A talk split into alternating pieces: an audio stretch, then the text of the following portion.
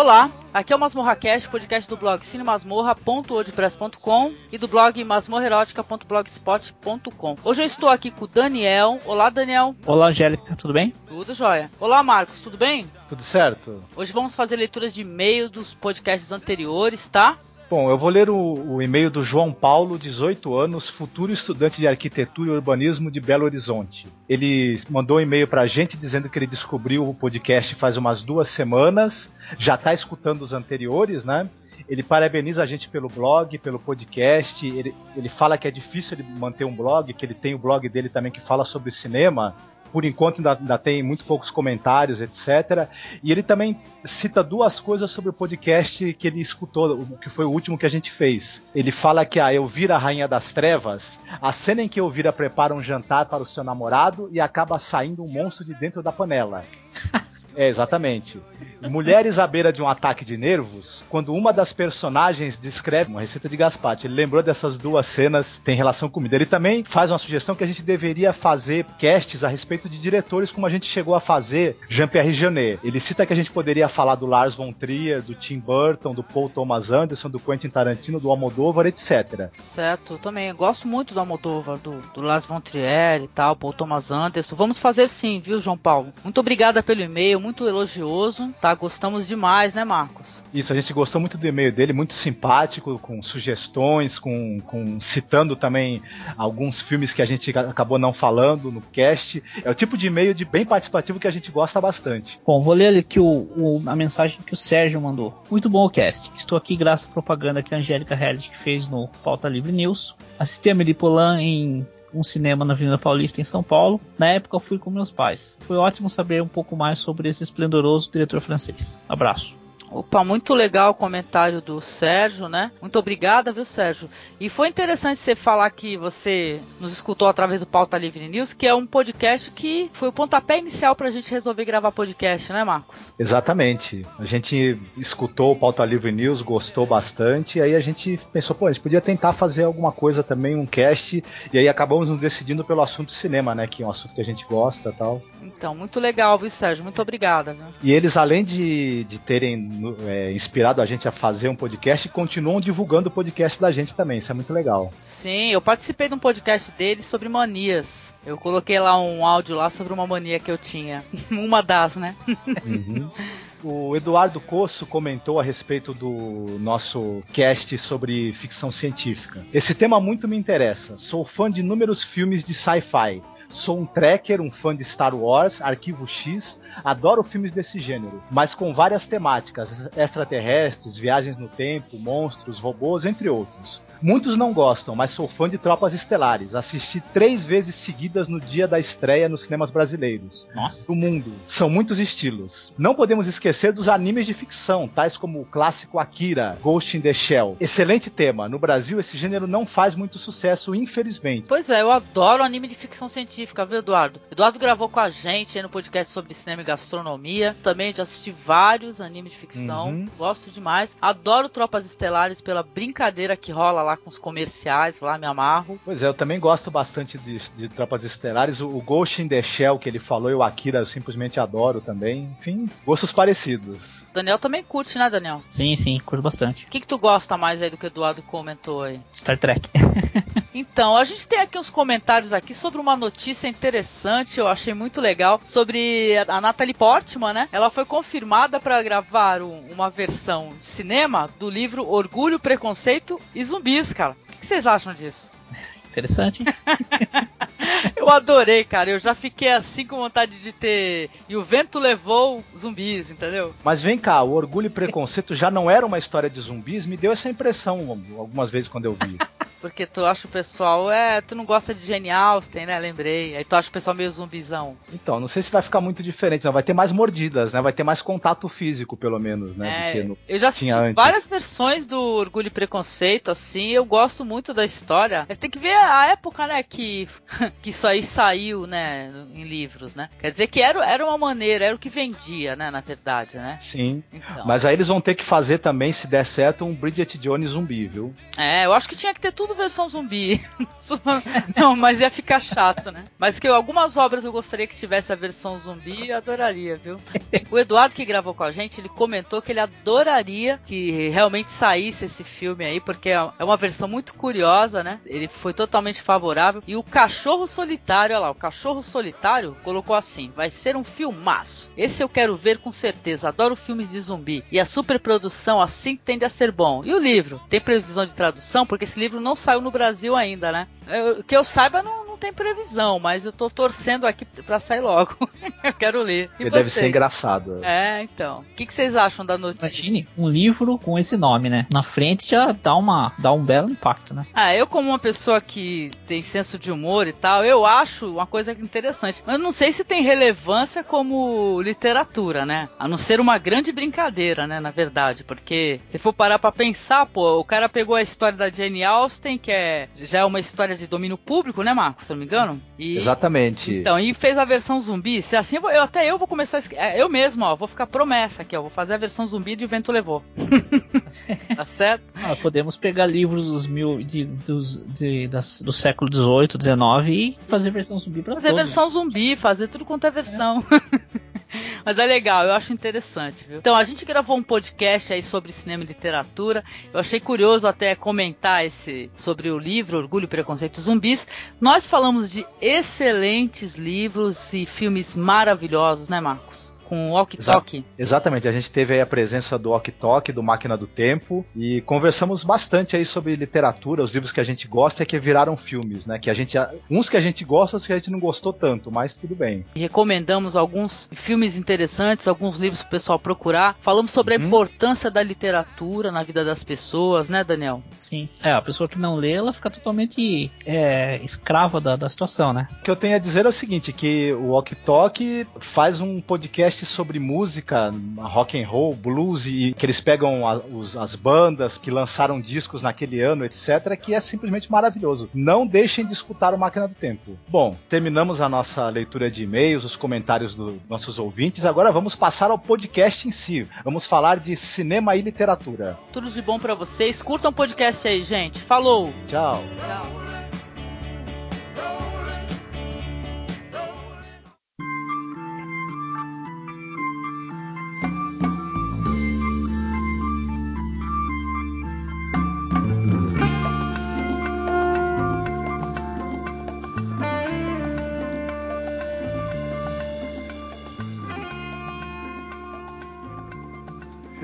66, provavelmente, comecei a, a, fazer shows por aí, tinha feito muito sucesso com a, a banda e tal, e fui fazer um show na Bahia. Fiz o um show na Bahia, dia seguinte fui para o aeroporto, pegar o avião de volta para o Rio, e quando eu estou para embarcar, assim, alguém me chama, Chico Buarque.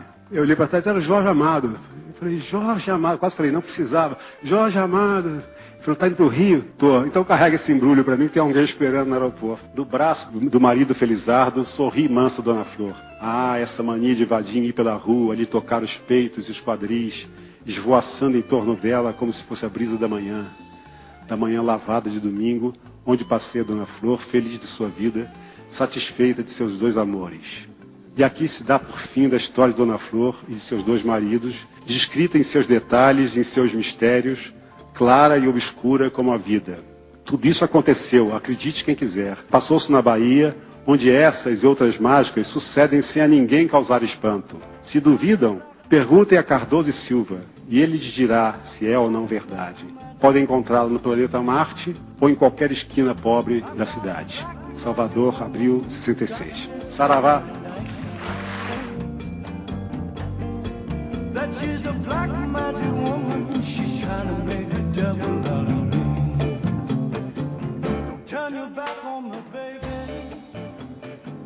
Companheiros, aí esse é o Ok Tok do Máquina do Tempo, né? Salve galera, é um é. prazer finalmente falar com todos vocês. Oh, legal. Pô, tava esperando por isso. Poxa, também. também. Pra gente é um prazer também ter você aqui.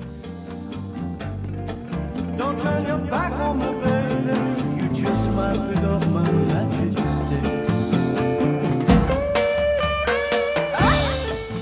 essa coisa do. A gente lê um livro, né, que a gente gosta, que acaba mexendo com a gente, a gente se emociona e tudo. É claro que quando a gente fica sabendo que esse livro se tornou filme, a gente tem curiosidade de, de assistir, saber como é que ficou a adaptação, se foi fiel, se não foi, se a gente vai sentir a mesma coisa. Então, os primeiros filmes inspirados em livros, eu não vou falar aqui porque nós já falamos deles em outros podcasts, viu? Sim. Então vou, vou pular aí o Viagem à Lua, o Frankenstein dos estúdios Edison, essas coisas todas aí. Mas é, tem um filme que ele era considerado perdido até poucos anos atrás, que é um filme de 1911 chamado Inferno. É um filme italiano que é uma adaptação da, de uma das três partes da Divina Comédia do Dante, a parte justamente do Inferno, né? É dirigido pelo Giuseppe de Liguoro. Ele mais dois outros caras, né? Ele é o diretor-chefe, mas ele teve a ajuda de dois outros amigos dele para dirigir. E é uma, pra época foi uma super produção. Foi o filme mais caro do mundo na época, né? Um livro que tem uma descrição do inferno, dos anjos, de Lúcifer, dos demônios. Precisou de, de cenografia, precisou de muito figurino, trucagens, enfim. E é uma é, parte é um... da Divina Comédia, né? A parte do inferno. Isso, a parte do inferno. É a parte onde. Que é a parte mais divertida do livro, diga-se de passagem, né? É, pô, muito é, legal. É, exatamente, exatamente. O, o lance é que o personagem, né, o Dante, guiado pelo, pelo poeta Virgílio, ele vai encontrando um monte de gente que você nem imaginaria que poderia estar no inferno, né? E aí, isso é divertido pra caramba e as pessoas vão contando as histórias dela, o que, que elas fizeram para ir parar no inferno, né? Como é que foi a vida delas. E tudo isso tá contado no filme de uma maneira muito interessante, muito curiosa, viu? É, é a primeira indicação que eu poderia dar seria essa. Ô Marcos, é uma Sim. pergunta. Eu não, eu não vi essa adaptação, tá? Eu, eu adoro o livro, apesar de eu ter demorado muito tempo para conseguir ler, porque ele tem uma escrita bem, bem rebuscada, né? Ele, é uma, é uma escrita bem. Primeiro, ele já é todo em prosa, ele não é um texto corrido, né?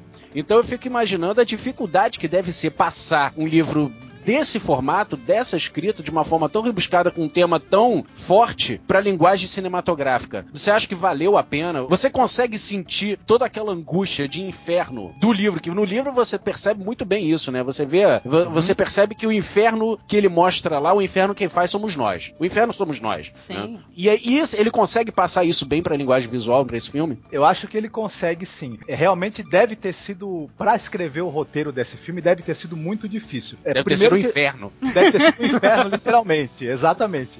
Ele, ele optou por fazer o seguinte: ele conta a história, né? Essa narrativa da, do, do, passeio do Dante e do Virgílio pelo inferno, e, e, ele cruza isso com as histórias das pessoas que estão ali e com a história pessoal delas. Ele optou por mostrar mais o, o lado humano, a história dos condenados. Aparece anjos, aparece demônios, etc., mas menos do que no, no livro do Dante. Ele optou por um viés mais do drama humano dos que estão ali mesmo mesmo, né? E uhum. tal. É, eu, também o, o, você não tinha efeitos especiais e nem trucagens e efeitos 3D como você tem hoje.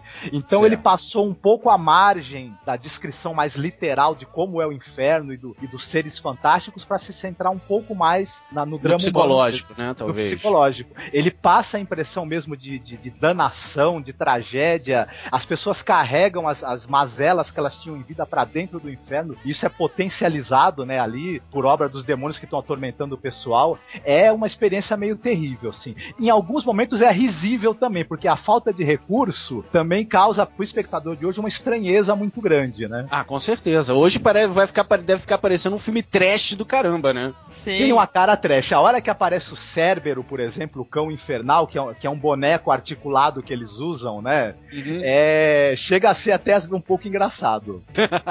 ah, eu não Cara, assisti. Eu, eu imagino, mas assim, eu, eu, eu, levo muito em consideração esse tipo de coisa por dois motivos. Primeiro, como você acabou de falar, não existia tecnologia de, de, de efeito especial do jeito que a gente tem hoje. Né? Guerra nas Estrelas Exatamente. foi um, um, um, marco, foi um divisor de águas nesse sentido. E o próprio Guerra nas Estrelas, se a gente vê a versão antiga, se, se a gente não vê o, a versão remasterizada, é, é, super reestruturada, com cobertura de chantilly e cereja em cima, o próprio, o próprio Guerra nas Estrelas vira um filme trash pra caramba, porque você vê um monte de caixa de isopor voando. Sim. Mas exatamente. então, então eu, eu primeiro eu relevo muito, é, é, eu levo muito em consideração uh, o que ele tinha de tecnologia da época, né, de, de efeito especial. Eu adoro filmes como, por exemplo, Fúria de Titãs, que tem aqueles, aquelas animações de stop motion, quase stop motion, né, para fazer os, os, os, monstros e criaturas, etc. Então eu levo muito em consideração isso, não, não vou enxergar com olhos de trash movie. Eu acho que seria legal pro ouvinte assistir com esses mesmos olhos. E segundo, eu gosto muito de filme antigo que substitui a linguagem visual, né, que poderia, seria facilmente colocada em cena por causa dos efeitos visuais de hoje, transforma isso pro efeito psicológico, pelo fato de que eu acho hoje de que o cinema está preguiçoso com essa história de efeito 3D. O pessoal não, não pensa mesmo. mais em roteiro, o pessoal não pensa mais numa forma de passar essa, essa a, a experiência, a experiência psicológica que o roteiro pode te levar por causa do 3D. Hoje é tudo visual demais por causa da facilidade. O pessoal ficou preguiçoso. Então, Exatamente, é verdade. Não, agora fica tudo muito mastigado, né? A pessoa já recebe toda a informação, a pessoa não tem mais o que imaginar, né? Tá tudo Exato. muito visual, né? Exatamente, é, se, tudo muito visual. Se você for pensar, esse filme, que é de, de 1911, ele é o que seria o avatar daquela época. Agora. Exato. Agora, se você imagina, o pessoal reuniu o que havia de dinheiro, de recurso, para fazer o quê? Para adaptar uma obra do Dante Alighieri. Então era outra maneira de ver as coisas, né, naquela época. Que realmente hoje a coisa tá muito mais preguiçosa. O efeito especial, o efeito 3D substitui a história e a alma do filme, né? É, eu quero falar sobre o Menino do Pijama Listrado. Assistiu, né? Então, o livro é de John Boyne, de 2006. O filme é de 2008, direção de Mark Herman. Vou falar sobre a história, mas pra ter uma ideia. É a Alemanha Segunda Guerra Mundial. Bruno é um menino de 8 anos. Ele é o filho de um oficial nazista que assume uma, um cargo de, em um campo de concentração. Então, eles têm que deixar Berlim e ir para uma área desolada, onde não tem nada para fazer para criança de 8 anos. Né? Então, ele começa a explorar o local. Aí ele acaba conhecendo um garoto, Shimuel, que é um, um menino judeu que usa um pijama listrado. Ele, ele acredita que seja um pijama listrado. Do campo de concentração, né? Campo de concentração. Aí ele pergunta pro pai, por que, que eles usam um pijama? Aí ele fala, você tem que entender que aquelas pessoas não são pessoas. Ele, na ingenuidade de um menino de 8 anos, ele quer entender por que aquelas pessoas não são pessoas. Aí ele pega a mãe dele, chamando o pai de monstro, por causa da fumaça que sai de lá, que a mãe dele não, não sabia que a fumaça que saía daquele lugar era cremação de corpos humanos, né? E um soldado deixa escapar. Olha, eles fedem até quando morrem. Ela começa a falar, você é um monstro. Aí ele começa a, a se questionar. Será que meu pai é, é um, é, é mal? É, ele chega a perguntar pro menino, seu pai é uma pessoa má? Não, meu pai é uma ótima pessoa. Aí você entra naquela, na, na contradição, toda a história que se baseou no nazismo, né? Eles diziam que os judeus eram pessoas más, malignas, malvadas, que tornaram, empobreceu o povo alemão, né? Quando na verdade não tinha nada a ver daquilo, nada a ver aquilo. Hum. Não era o mau caratismo dos judeus. Foi em plena. Foi na época lá de 1930, né? Que teve a grande recessão, não foi isso? É. Nos Estados dizer... Unidos, a grande queda da Bolsa de Valores de 29, que durou. cujos efeitos duraram bom, bons anos lá nos Estados Unidos e afetou o mundo inteiro. Sim, Sim. então, na verdade, esse seria o real motivo de todos os alemães terem empobrecido, né? Não é, e, Deus. E olha, Daniel, coincide no, nos anos 30 com a ascensão do Partido Nazista, né? Da, da extrema-direita alemã, né? Chegando ao poder. Uhum. A gente chegou até a comentar sobre esse filme num podcast, acho que, acho que foi Cinco Bons Filmes, né? Que a gente falou um pouco sobre esse filme. Eu acho realmente, o que me tocou, né? É que é um filme, ele mostra um outro lado da, desse período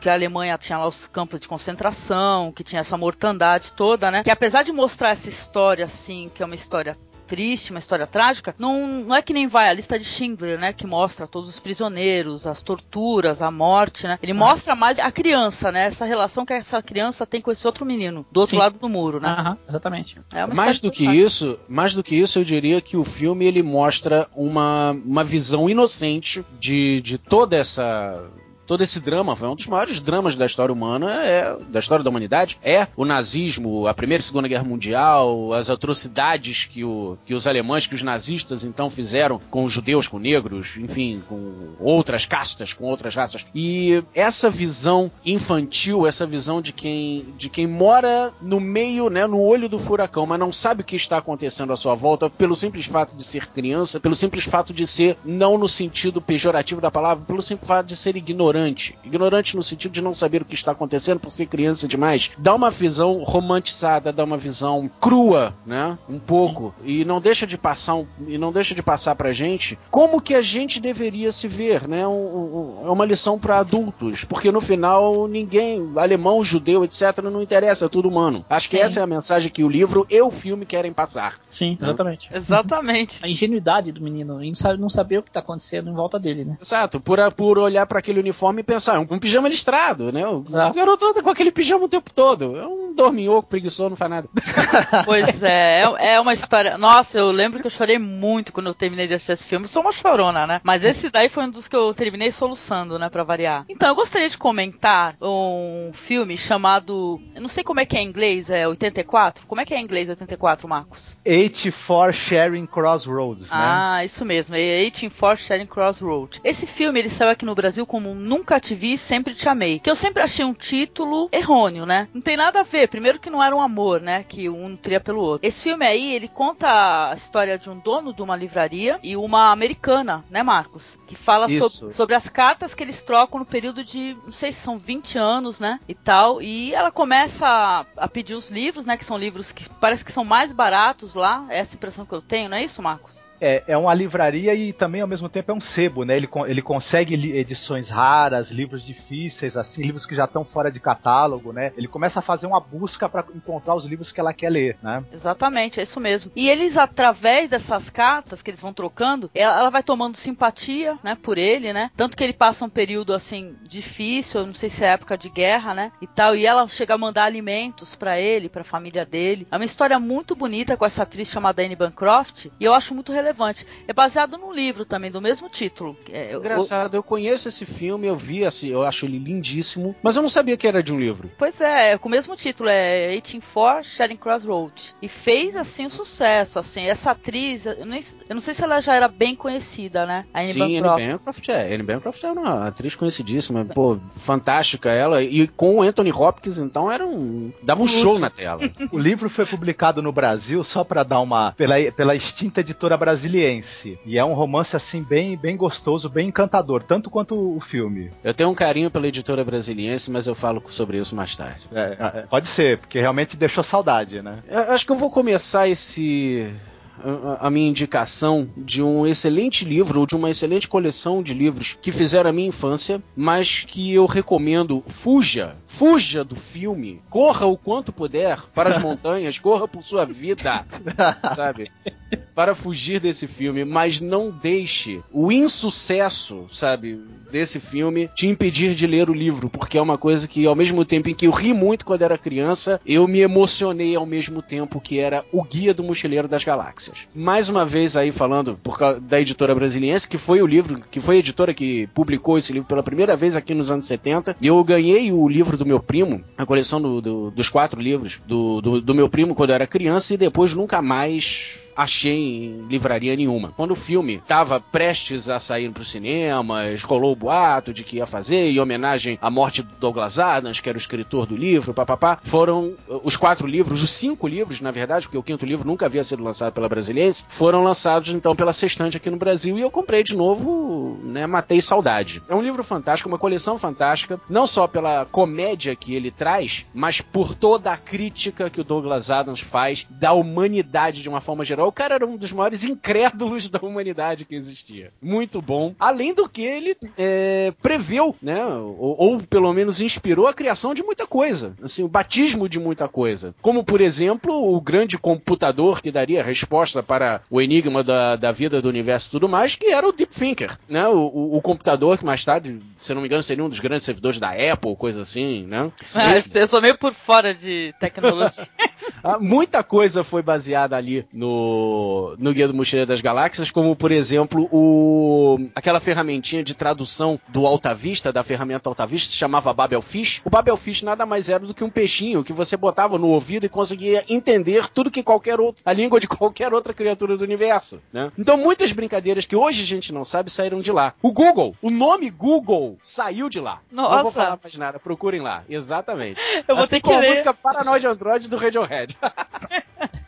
Ai, que legal. Eu não sabia dessa influência que o livro teve, não. Você sabia, Marcos? Eu não consegui ler o Guia do Mochileiro das Galáxias ainda? Então, ele realmente, como ele falou, ele, eu acho que o que ele, entrando no que ele disse, o que o filme perde muito são esses detalhes, esse, esse sabor de anos 60, ah, antes de tudo isso que a gente conhecia, essa, e e essa coisa dele prever muitas coisas, ele, ele acabar influenciando o, digamos assim, o pensamento dos nerds que estavam mexendo com tecnologia, que gostavam do livro, e, e batizaram ferramentas tecnológicas com termos que eles pegaram do livro. O filme ele passa ao longo de tudo isso. Ele, ele não entra em nada disso, ele pega só os aspectos assim da, da, da aventurinha ali de ficção científica e o filme ficou pobre, né? Comparado Exatamente. com o livro, muito pobre. Exatamente. O filme ficou pobre não só por isso, mas a, o eu sei identificar quando quando lançou aí o anúncio de que viria o filme pras telonas, eu já sabia que não ia dar certo pelo motivo do qual eu quando eu vi eu confirmei.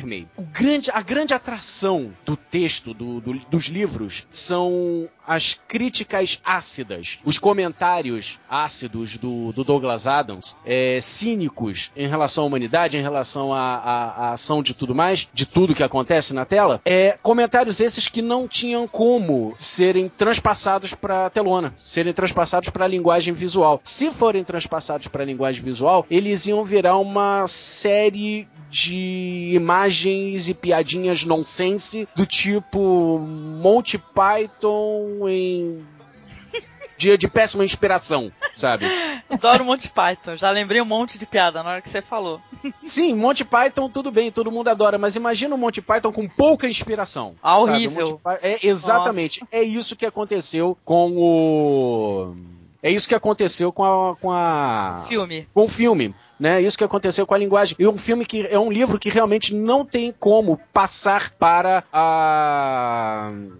passar ele pro, pro, pro sabe, para a linguagem cinematográfica, porque o texto ele era muito amarradinho. Né? É, é por isso que, infelizmente, ele não, não deu certo como, como cinema. Por isso que eu digo: não assistam filme e leiam o livro, porque vocês vão se emocionar, principalmente com o último livro. Ah, eu vou ter que ler, vou ter que ler. Agora eu vou aproveitar que saiu uma coleção legal aí, baratinha, vou, vou acabar comprando para ler. Então, cê, já que você tocou nesse assunto, eu achei interessante. Vocês acham que tem muitas obras é, literárias interessantes aí? Você acha que todas essas obras, ou uma parte dessas obras, o pessoal conseguiu repassar essa informação pro cinema de maneira adequada, que o pessoal compreendesse? Ou fica uma coisa meio vazia, assim? Eu tenho sempre essa sensação quando eu, depois que eu li um livro, eu depois eu vou assistir esse filme, é, que é baseado nesse livro, não, não, fica a mesma coisa. Poucas vezes eu tive a sensação, assim, de que realmente a, a obra cinematográfica, ela, ela chega mesmo, no mesmo nível que o filme. O que, que você acha, Marcos? O, o, acontece que a literatura, ela tem uma coisa que é a linguagem, né? O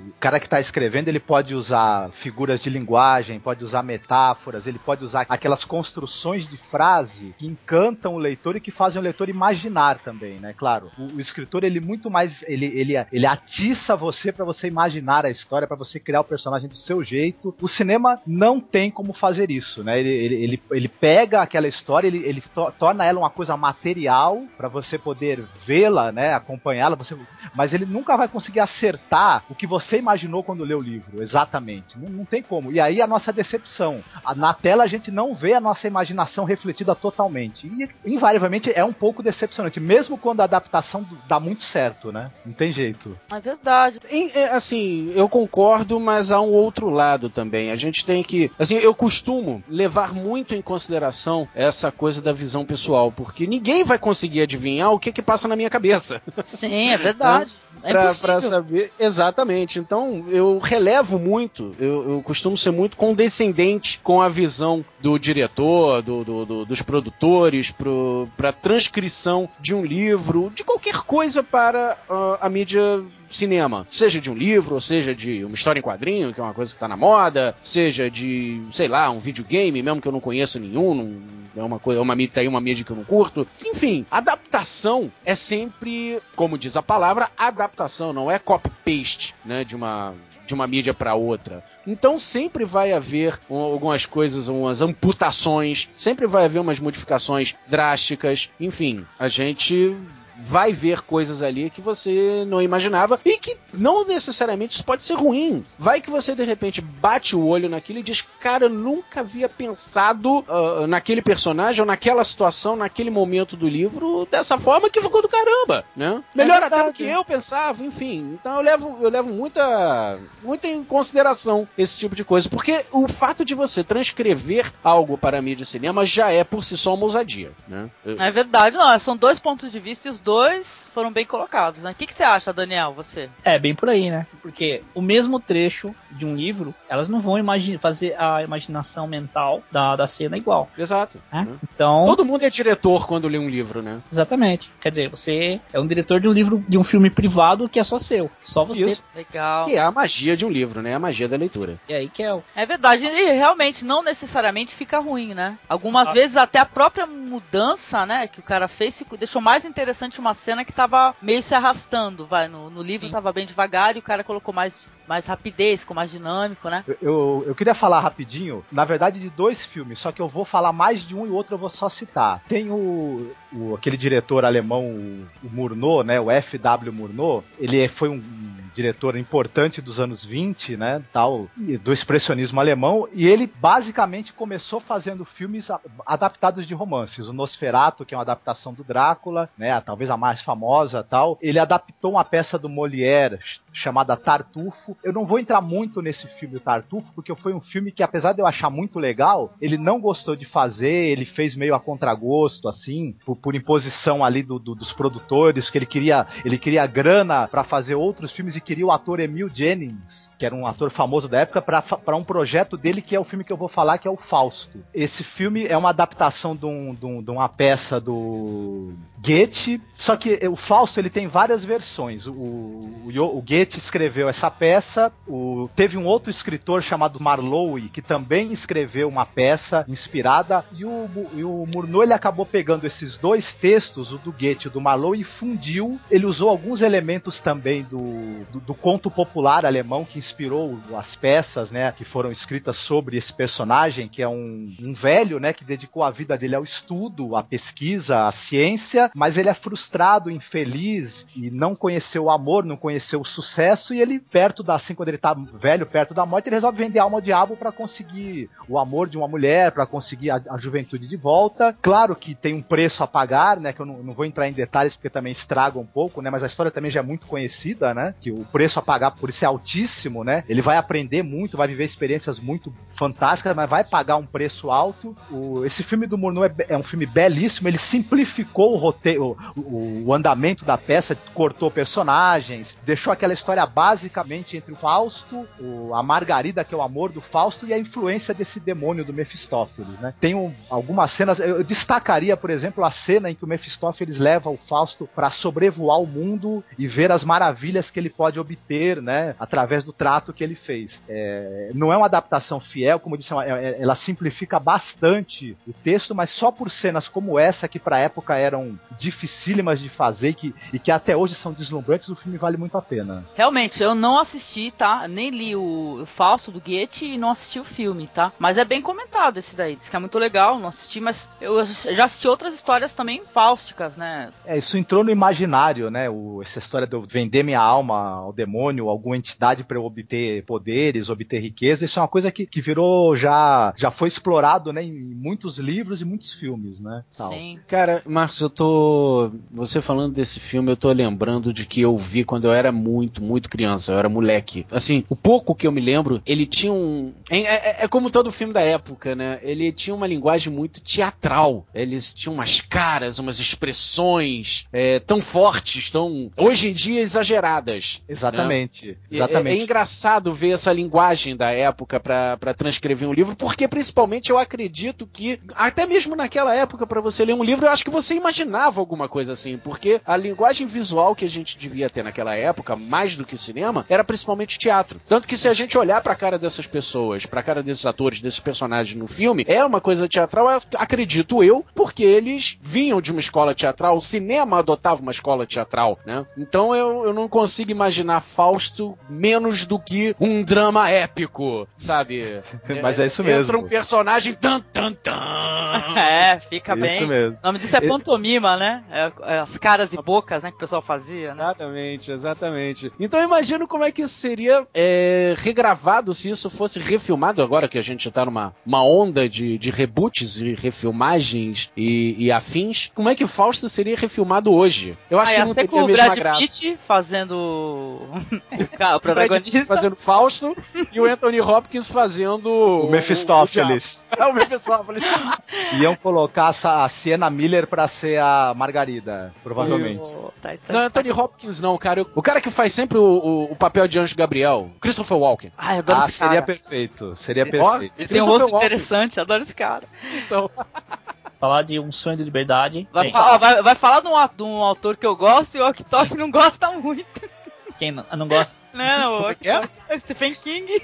Não gosta de Stephen King. não, eu gosto do Stephen King, cara. Eu gosto do Stephen King. Aí que tá. Não, não, não. Eu é gosto, eu super gosto. valorizado, super valorizado. Não, não, não é nem que seja super valorizado, não. Mas é que os Mas eu sei, não, mas eu entendi, ó, eu escuto os outros podcasts também. Eu entendi quando você falou, porque eu até brinquei já muito com o Marco sobre isso. Eu falei, meu, se esse cara escrever um negócio no guardanapo, cara, vai virar uma história aquilo. Tu- É, cara. vai Exatamente. Exatamente. Pega o cara. O cara tá aqui no Rio. Escreve um cartão postal. Querida mamãe, o Rio de Janeiro é lindo, está muito quente aqui. Beijo do seu filho Steve. Se alguém intercepta essa porra desse cartão postal em algum lugar e leva pra Hollywood, seis meses depois, um novo drama de Stephen King. Brasileiro. Beijo Sabe? para a mamãe. Beijos para a mamãe. Beijos, mamãe. A maldição do cartão postal. É, o, o título original do- da história é The Shawshank Redemption. É o livro ele saiu numa Ele é um conto, né? são quatro são quatro livros de livros menores, né? Uhum. É chamado As Quatro Estações e uma das estações era eu não lembro exatamente qual era o Sonho da Liberdade. Conta a história de um de um bancário que, que supostamente matou a esposa e ficou e pegou 50 anos de cadeia. Não lembro exatamente quanto tempo de cadeia ele pegou. Aí ele vai preso, depois a partir disso ele começa a aí ele acaba também fazendo amizade com o amizade entre aspas, né? Com alguns guardas e acaba dando que na verdade ele é um contador, não bancário, bancário né? Começa dando, dando dicas para burlar os, os impostos pro, pro diretor da, da prisão e para alguns guardas. E ne- nesse meio termo, claro, ele começa também a, a fazer a estratégia de fuga dele. Quer dizer, é, é fantástica a forma como ele foge, né? É se você- legal. Já vi satirizada no Family Guy, dei muita risada. Na hora que levanta lá a pedra lá, cadê a grana? E fala, sacana! É muito legal. Então, eu gosto muito do Stephen King, eu já li quase tudo do cara, assim, é. Eu sou fã, gosto. Mas eu não li o mais recente, não. Mas o que saiu pra cinema, acho que eu já acompanhei tudo. Esse daí, Um Sonho de Liberdade, eu lembro que o que me toca, assim, é na hora que entra aquela voz da Maria Callas, né? Que ele coloca o microfone, toca um disquinho e começa a mostrar o que, que os prisioneiros estão pensando e tal. Eles estão pensando em liberdade, estão sonhando, e ouvindo aquela voz linda dela, né? E tudo eu acho muito emocionante. Que ele gosto. põe som, música para eles ouvirem, né? Sim, é fica muito bonito. Essa cena é bem bolada, viu? Sim. Tem uma cena também no parecida no na Vida é Bela em que o, o Roberto Benigni põe lá também o som pros prisioneiros lá da Olha! Judeus ouvirem uma música. Não sei se você lembra de- dessa cena. Isso mesmo. Pô, tem, não lembro, tem cara. É, você falando dessa cena, eu lembrei da outra cena. É isso, gente, porque eu não lembro. Olha lá, não gostei. Tem uma cena também. Eu, eu também não lembro muito da Vida é Bela, engraçado. E olha que eu gosto do filme. É, antes não, engraçado é que já falaram pra mim que nesse filme A Vida Bela tem- aparece uma montanha de corpos, né? Uma hora assim, no meio de um nevoeiro. Eu não lembro dessa cena. Eu já assisti o filme de novo, eu Tem não vi cena essa em cena. que ele entra no lugar lá e põe a música pro povo ouvir. Ah, bom, inspirada então no. na- talvez Eu acredito, eu acredito que sim. Eu acredito que sim. Da- Daniel, o que, que, que você acha? Por exemplo, o filme é inspirado num conto, né? Ou numa pequena novela do Stephen King que tá nesse livro Quatro Estações. Sim. Mas você acha que a adaptação foi bem sucedida? Porque eles Sim, tiveram a que adaptação- acrescentar coisas ou tiraram? Como é que foi isso? A adaptação foi boa, assim, viu? Conseguiram ser o, o mais fiéis possível ao filme, né? Normalmente, se você pegar a maioria dos filmes de Stephen King, principalmente os de terror, como Tommy Knockers, nossa, é um lixo o filme. Ah, o filme é foda. Eu acho que é até uma série, viu? Se, se você for... Knockers não é aquele que, ele, que eles fazem tipo uma aranha de. uma teia de aranha de. de Não, de esse gato, daí é o It, cara. É o It, esse é Ah, o o It. apanhador de sonhos, é verdade. Não, não, tô trocando as bolas, O desculpa. apanhador de sonhos é um dos mais escrotos, né? que, que a maneira como o bicho sai é terrível. Eu Esse é nunca o- mais vou olhar uma privada da mesma maneira. Ou ficar com um palitinho na boca, né? Ah! Mas o É, It, exatamente. o It, por exemplo, que foi um filme que eu assisti, ele é bem diferente do livro. Ó, o livro é maravilhoso, é considerado um dos melhores livros dele. Enorme também, né? 1200 páginas. Quando, você, quando foi proposto o tema desse podcast, é, é, eu fui dar uma pesquisada e falam muito, comentam muito dos filmes que é uma das mais perfeitas adaptações de um livro para o cinema, seria o Morte em Veneza, dirigido pelo Lutino Visconti em 71, que adapta uma novela do Thomas Mann. É engraçado que eu não, eu gosto do Thomas Mann, eu não tinha lido o livro Morte em Veneza e também não tinha assistido o filme do Visconti. Eu falei, ah, vou ler o livro e assistir o filme para falar no podcast, para ver se é tudo isso que falam mesmo, né? Eu fiquei impressionado com os dois, tanto com o livro quanto com o filme. Realmente é uma das adaptações mais perfeitas que se tem de uma obra literária. Pra gente falar rapidinho do livro, no livro o personagem é um escritor, ele é um cara que ele envelheceu mal, né? Ele, ele, ele é um cara que, ele, que ele, a, a, idade tá pesando, ele não tá se sentindo bem por ter envelhecido, ele tá se sentindo feio, ele tá se sentindo sem energia, sem vontade, ele não consegue mais criar, e ele resolve passar um, um tempo em Veneza, tirar umas férias. E quando ele tá ali naquela cidade, ele encontra uma família de poloneses e ele vê um, um dos membros da família é um rapazinho chamado Tadzio, né? A abreviatura de Tadeus tal. E, e o rapaz tem uma, uma, beleza que esse sujeito ele fica encantado. Ele, ele enxerga naquele, naquele jovem, que, é um, que no filme é uma figura meio, meio andrógena assim, ele enxerga todo o ideal de beleza que ele perseguiu a vida dele toda, que ele nunca conseguiu atingir e que ele tinha perdido a energia para continuar procurando. Ele vê materializado ali. E ele entra numa espécie de delírio com a beleza daquele jovem, ele descobre um uma tendência talvez para homossexualidade também que ele não, não, não percebia nele Bom, mesmo. Se, se, ele não descobre, ele vai só tirar. É, foi só nota 10. Pois é. e ele ao mesmo tempo ele ganha energia para voltar a criar, ele resolve voltar a produzir. No filme, ele é um músico e toda essa sequência de coisas que eu falei é, é mostrada assim com perfeição, é, é, é adaptada de maneira perfeita. Você tem a exata sensação que você tem ao ler o livro, você tem a assistir o filme. É impressionante. É, poucas vezes eu tive essa sensação assistindo um filme, porque normalmente o, o filme ele ele não consegue atingir, não, ele nem sempre consegue atingir, né, o que, o que está no livro. Quando eu estava lendo o livro, eu, eu, imaginei de uma forma e o filme, na verdade, ele tem assim muito próximo do que eu imaginei. É, é, um, é muito bonito, é um, é um, a Veneza tá, tá fotografada de uma maneira que é de cair o queixo. E outro destaque para o filme é que tem esse, o ator inglês, o Dick Bogard, né, que é um cara que tem uma carreira aí longa, né, em Hollywood, etc, em filmes ingleses também. O cara tá numa das interpretações mais incríveis da carreira dele. É uma das interpretações mais fantásticas que eu já vi. Um ator, seja no teatro, seja no cinema, é comovente mesmo. Esse, ele encarna a angústia desse personagem. É uma coisa que todo mundo um dia vai passar, que é reconhecimento de que você envelheceu, de que o seu corpo não te acompanha mais, de que a sua cabeça que já foi fervilhante de ideias, ela tá, ela tá vacilando também, né? Ele consegue encarnar essa angústia e esse momento assim de você ter um vislumbre da juventude perdida de uma maneira que me comoveu bastante, tanto no livro quanto no filme. Eu recomendo muito. Viu? Ah, legal, pô. Eu não cheguei a assistir. Alguns que você comentou aí, na verdade, eu acho que a lista mesmo que você me passou, nem, nem tudo eu consegui assistir, mas esse daí eu vou procurar também, viu? Você já você conhece essa história aí, Ok Tok? Cara, eu conheço brevemente a história de Morte em Veneza, assim, mas eu não assisti o. Não assisti o filme nem li o livro ainda, mas eu só conheço por alto e com excelentes recomendações de quem ou leu ou assistiu. Tem uma lista, assim, de anos que eu não consigo cumprir nunca, de filmes a assistir ou livros para ler que, que eu fico assim, cara, um dia eu, eu preciso tirar férias só para ficar trancado dentro de casa durante dois meses, só para poder fechar essa lista. Pra poder e adiantar, tá né? Ali. Exatamente. É. Nem eu, cara. Depois que eu comecei a gravar podcast, eu não tenho tempo mais para ver filme quase. É mó hilário. Tem tudo o, que a... é uma, o, o, que é uma coisa antagônica, né? Uma vez que o seu é. podcast é justamente sobre filme. Exatamente. Eu quase não tenho tempo, assim. É, é aquele momento que eu desmaio, é assim que eu falo, ah, já que eu vou desmaiar, eu vou ficar abrindo um olho e vendo, tentando ver alguma coisa. Então, do Thomas Mann, acho, acho que eu só li o Eleito, que é um livro bem interessante também. Mas não tem filme sobre o eleito, tem, Marcos? Não tem. Por favor, alguém faça um filme adaptando esse livro do Thomas Mann, o eleito, que eu tô doido para ver isso na tela um dia. Pô, é maravilhoso mesmo, muito legal. Então, eu vou falar sobre um filme chamado As Pontes do Madison, que é um filme protagonizado e dirigido pelo Clint Eastwood. É baseado no, no livro de Robert James Whaler. É um filme que conta a história de uma mulher casada, né, chamada Francesca. A família dela vai viajar, marido, filhos, né, e chega na cidade um fotógrafo esse fotógrafo Clint Eastwood, né? Rola um affair, né? Entre os dois, né? E ela tem essa dúvida se ela fica ou não com ele, abandona a família para ficar com ele. É uma história muito bonita, muito romântica. Interessante, assim, que muita gente já, já falou para mim que a maneira como um homem deve tratar uma mulher tá retratada. Né? A maneira como o Clint Eastwood trata a Francesca nesse filme. Você chegou a assistir esse daí, Ok Tok? Eu assisti As Pontes de Madison, é um dos filmes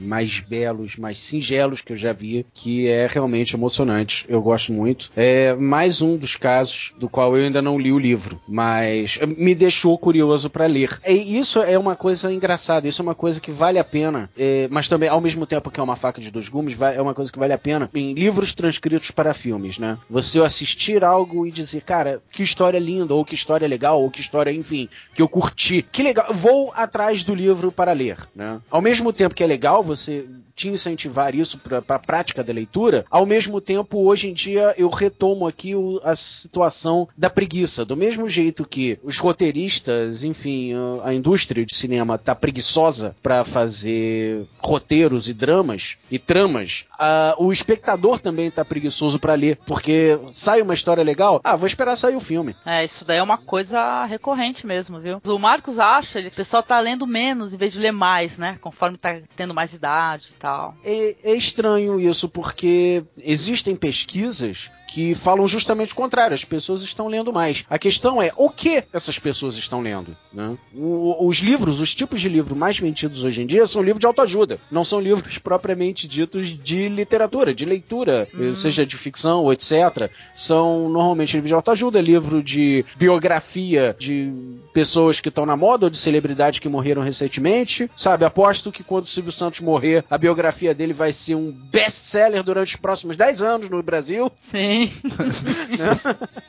então a questão é, não, não, é só a quantidade de leitura, mas a qualidade da leitura. Exatamente, é verdade, né? É, as estatísticas dizem que o, o, consumo de livros, né, o mercado de livros no Brasil no, nos últimos, sei lá, 15 anos, cresceu em mais de 80%. E eu, entrando no que o Ok falou, só que a gente, ou seja, as pessoas estão lendo mais, estão consumindo mais livros, estão tendo acesso, né? Porque você pode também ler, é, você encontra o livro novo você encontra o livro usado, você baixa o livro para ler, quem aguenta ler um livro na tela do computador e tudo, mas você não vê esse aumento da leitura em conteúdo. Você vai conversar com as pessoas, né? Às vezes a, a pessoa leu 3, 4, 5 livros de autoajuda no último, no último mês, né? Tem gente que lê pra caramba e você vai conversar o conteúdo ali, né? Sabe como é que é, né? É, imagina alguém falar para você, você, qual é o último livro que você leu? Ah, eu li o último do Paulo Coelho, eu li Lua Nova. Eu vou contar para você a história dos dois. Você sai correndo, né? Fala a verdade. Pior do que isso. Eu li O Segredo, é o melhor livro que eu li na minha vida. Eu já ouvi isso, tá, gente? Eu também. Eu já ouvi bastante. pois é, cara. E não, realmente, mas o segredo funcionou para ele mesmo, né? A autoajuda costuma funcionar para quem escreveu, né? Eu, eu tô até... pensando em escrever, eu tô escrevendo o meu, eu tô quase terminando de escrever o meu aí, depois vocês comprem para me ajudar, tá? É claro, pra ajudar. é autoajuda, né? Verdade. Como ajudar a me fazer ganhar dinheiro. Sim. O grande segredo é como pode ter tanta gente impressionado com a bomba que nem esse livro Segredo, né? E tal. Eu não encontrei segredo nenhum ali, o livro, eu falei, qual é o segredo que tá aqui? Eu não, não, não achei. Eu devo ser muito, muito idiota, né? Talvez. Eu, eu é que não tive alcance, né? Você não atingiu a iluminação, Marcos. É, eu não, acho que não. Nós não atingimos, né, cara? Somos réis ignóbeis, seres humanos da plebe rude ignara que não perceberam a, a, a, palavra, né, da autoajuda, do poder positivo, do poder da conta positiva do cara. É verdade. Pois é. Então, é, eu quero escrever um livro sobre a agonia do, do domingo à noite. Agonia? Como é que é? Agonia? É aquela quando você vai pensar que você tem que trabalhar o dia seguinte. Ah, claro, é. Isso daí. É uma coisa que eu achava que, eu achava que era uma coisa que só eu sentia. Aí você começa a conversar com as pessoas e você começa a perceber que todo mundo que tem que trabalhar na segunda-feira de manhã sente a mesma coisa, a agonia. Principalmente quando começa a ouvir musiquinha do Fantástico, já começa a dar aquela tristeza. Falei, tem que trabalhar amanhã. Tristeza no coração, é verdade. Mas olha, então eu falei, eu vou escrever um livro sobre isso. Você vai escrever o Agonia do domingo à noite ou eu vou escrever, escrever o A Náusea da segunda de manhã? e além de tudo tem a ressaca. pra contribuir pra gente, pra gente, né, não conseguir ir pro trabalho direito, né? Sim. Cara, eu queria retomar o assunto aqui de livros e filmes, etc., e levar para um clássico da, do cinema brasileiro, que é Dona Flor e seus dois maridos. Pelo menos até o Se Eu Fosse Você, esse aqui havia sido o grande recorde de bilheteria de cinema brasileiro aqui no país, né? Sim, é verdade. Do, do nosso amado, do nosso amado Jorge. Nosso amado Jorge, cara, que, que escreveu sobre a cultura baiana. Cara, eu. Tá aí, esse é um exemplo, assim como o Marcos trouxe um agora, esse é um exemplo de, de como a obra, tanto no cinema quanto na literatura, conseguiu me levar pra Bahia, cara. Pra Bahia daquela época. Eu lia o livro, eu conseguia sentir o cheiro da comida da Dona Flor, sabe? Aquele cheirinho de acarajé entrando no meu nariz. E no cinema eu sentia a mesma coisa. Começou o filme com aquele carnaval, vadinho, pulando carnaval vestido de mulher no, no meio da zorra. Eu tava me sentindo naquele carnaval da Bahia também. É né? muito E olha que 10, eu assisti- gosto. Você gosta mais da eu- versão com o Zé Wilker ou a, outra mais recente? Teve duas, né, na TV, se eu não me engano. Teve uma versão na TV que eu não vi. Teve uma mais moderninha, né? Mais é, recente. uma mais moderninha, mas eu não vi essa. Teve uma outra refilmagem que eu não aguentei cinco minutos e eu adorei, eu adoro. É um dos meus filmes brasileiros preferidos. A versão original com Zé Vilker no papel de Vadinho. Acho que não teve Vadinho melhor no cinema do que Zé Vilker, que foi fantástico ali, cara. Zé Vilker e Sônia Braga, sabe, no auge da carreira deles. Muito legal, eu gosto. Dona Flor e seus dois maridos é um livro bem. Ele é um livro que ele tem a cara da Bahia e do Brasil, né? É um Sim. livro que tem, que tem essa, esse sentido, essa malemolência que o brasileiro tem. O, o Vadinho, ele, ele é o estereótipo daquele personagem que já é uma coisa até que ele é, tá no inconsciente do brasileiro do malandro, né? Se fosse aqui no Rio de Janeiro, ele estaria de chapéu Panamá na Lapa. Fácil. Exatamente, exatamente. É verdade. Pô, É, é o malandro que ao mesmo tempo ele é encantador, ele é amado, né? Ele, ele é, o- é o malandro que se consegue fazer amar, que consegue ser inesquecível na vida de uma mulher, né? E tal. Contra a figura daquele do Caxias também, que é outra figura, né? Sim, do imaginário Dr. Teodoro. brasileiro. Exatamente. E, e- e a Sônia Braga, a- a- as mulheres que o Jorge Amado descreve, o, o- o centro dos livros do Jorge Amado são as mulheres, né? Os personagens femininos são muito fortes, são, acho que o centro nervoso dos livros dele, né? Sônia Braga tá inesquecível tanto como atriz, tanto como, como também como, como figura Como feminina, beldade. né? Como beldade, né? É, povoou a minha imaginação aí na minha, na minha infância, na minha juventude, né? na minha pré-adolescência e adolescência. Esse filme não me saía da cabeça de jeito nenhum. Opa. Esse cara. o Dama da Lotação. É, e a Gabriela, né? E a Gabriela. Então. A Gabriela. ah, a Gabriela. Cheiro de cravo e canela. Cheiro de cravo e canela. É. A Ga- a Gabriela deixou meu pulso doendo muito tempo, mas enfim. Nossa, que horror. Deixa eu tirar. Existe um manual demais. Rapaz, que é isso? certo. Então, pô, muito legal, Jorge Amado. E tem, eu não sei, é, o pouco que o pessoal comentou comigo assim é que o Jorge Amado sempre há aquele lance meio místico, né? Que é Uhum. voltado ao candomblé também. Sempre tem isso, porque é Bahia, Sim. né? Tal. Exato. Esse retrato do brasileiro, que é que tem essa, que nem o Marcos falou, essa malemolência, as mulheres maravilhosas, né? Que nessa protagonista mesmo aí, que é Dona Flor e seus dois maridos, né? Ela é dividida pelo amor daquele marido perfeito, trabalhador e tal, que é o provedor, né? E o Uhum. vadinho, que é o cara que realmente faz ela feliz, né? Vadinho retado, porrete sem jeito, como falava. É, de todas as maneiras, como mulher, né? Com isso mostra um pouco assim é, é, é, com o desejo da mulher em busca do homem perfeito, né? O que eu acho que o, que o Jorge Amado quis mostrar nisso e que o, o, o Barreto conseguiu passar, inclusive no filme, é o desejo da mulher pelo homem perfeito. Qual é o retrato do homem perfeito? É o cara que fosse tão adulto e responsável como o Dr. Teodoro, né? O, o, o Caxias, o farmacêutico, né? Que, que era um cara todo certinho, responsável, que não deixava faltar nada em casa e que fosse tão brincalhão, espontâneo e safado, pelo menos só pra ela, como era o Vadinho, né? Ela é, é um Vadinho acorrentado, um Vadinho acolherado. Sim. Era o desejo da mulher. O homem perfeito seria esse, um Vadinho com a cabeça, é, é, a cabeça de cima do Teodoro e a cabeça de baixo do Vadinho. Exatamente.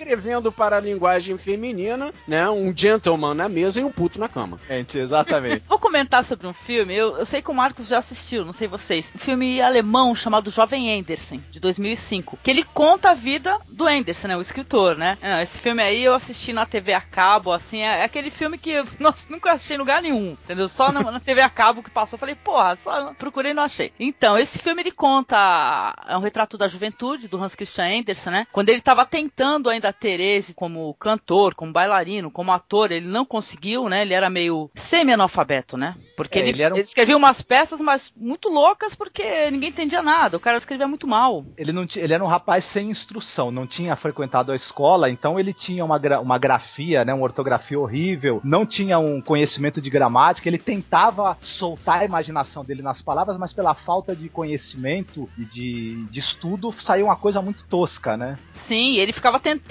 apresentar e empurrar isso para as pessoas mais famosas, mais conhecidas de Copenhague, né? Ele acaba conseguindo a simpatia de um diretor do Teatro Real, que ele acaba pagando os estudos do Anderson e tal. Só que o Anderson, ele era um, ele, como é que eu vou dizer? Ele tinha um ego, né? Ele, ach- ele já achava que escrevia bem, né? Ele não concordava que achasse que as obras dele não tinham sentido, que não tinham rima, que a prosa dele era péssima. Ele ficava muito frustrado, tanto que ele foi para essa escola porque ele falou assim: "Eu posso ajudar você, mas você primeiro precisa estudar, né?" E ele ele não quer estudar, ele deixa o diretor da escola maluco, né? Ele arruma um amiguinho lá chamado Tuque, e esse Tuque é um rapaz inteligente, que pesquisa, que lê muito, é bem mais inteligente que o Anderson, por sinal, e ele vai aos poucos ensinando o Anderson a desenvolver o outro lado dele, né? Que é o lado mais voltado à fantasia do Anderson, né, Marcos? Tava falando do, do Tuque, né, e tudo. Sim. E, e de- e desse cara que, quando ele- o Anderson vai pra essa escola e ele encontra essa figura fabulosa desse professor e diretor da escola, né? Que o cara, ele percebe que tem alguma coisa ali naquele rapaz no Anderson, né? tem al- alguma coisa nele que vale a pena ser trabalhada. E ele fala pro Anderson: Eu vou te transformar num ser humano a qualquer custo. É, porque ele acha que o Anderson, porque o Anderson é muito burro, né? Ele não é nem um ser humano, né?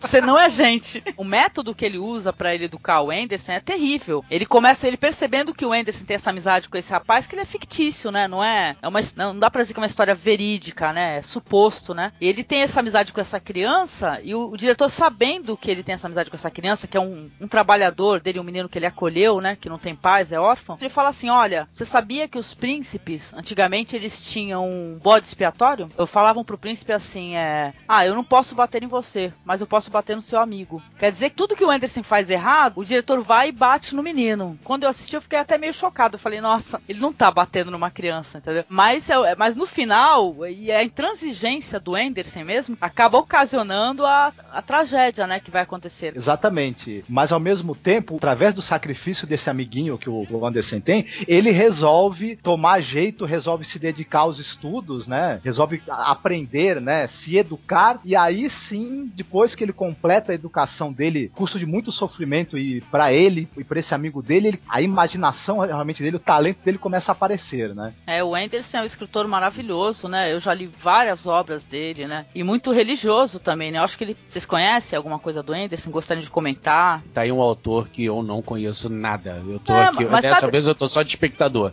Não, mas sabia que, ó, até. Não sei, mas as pessoas às vezes até conhecem, mas não sabem que é do Anderson, né? Por exemplo, a Pequena Sereia é do Anderson, né? E Olha. outra. É do Anderson, é do Hans Christian Andersen essa história. E outras histórias fantásticas, né, também, né? A Pe- A Pequena Vendedora de Fósforos, né? Que eu assisti. Nossa, eu chorei muito, cara, que é muito triste. É muito bonito. Tem a relevância com a literatura, o que o Anderson criou, que são histórias infantis de qualidade. Não C.S. Lewis, né, por exemplo, né? Mas eu Uhum. acho legal também o Anderson, a maneira como ele cria todo aquele mundo, assim, de fantasia, imaginário, assim, eu acho fantástico. Eu recomendo às pessoas que assistam o filme O Jovem Anderson, que é um filme de 2005. O nome dele original é Anger Anderson. E leiam os livros do Anderson também e recomendo que mostrem para suas crianças, viu? Porque as crianças estão crescendo. Eu tenho, né, uma menina, né, de 12 anos. A minha filha lê, né? Mas muita criança, hoje em dia, até as que já estão alfabetizadas, elas leem muito pouco, né? Elas, nas escolas, elas não têm aquele incentivo para a leitura, né? E eu acho isso muito importante na formação da criança e até no próprio vocabulário. Os adultos que escrevem bem hoje em dia, com certeza, né, gente, são adultos que leem. É ou não é? Sim. Sim, Verdade. sim, a leitura, se você não souber ler, você não vai saber escrever. Isso é, é um fato. O cérebro humano funciona assim. Agora, engraçado você comentar esse negócio de, do incentivo à leitura. Eu acho que o incentivo à leitura no colégio, ele é muito mal feito. Porque eu me lembro até hoje de como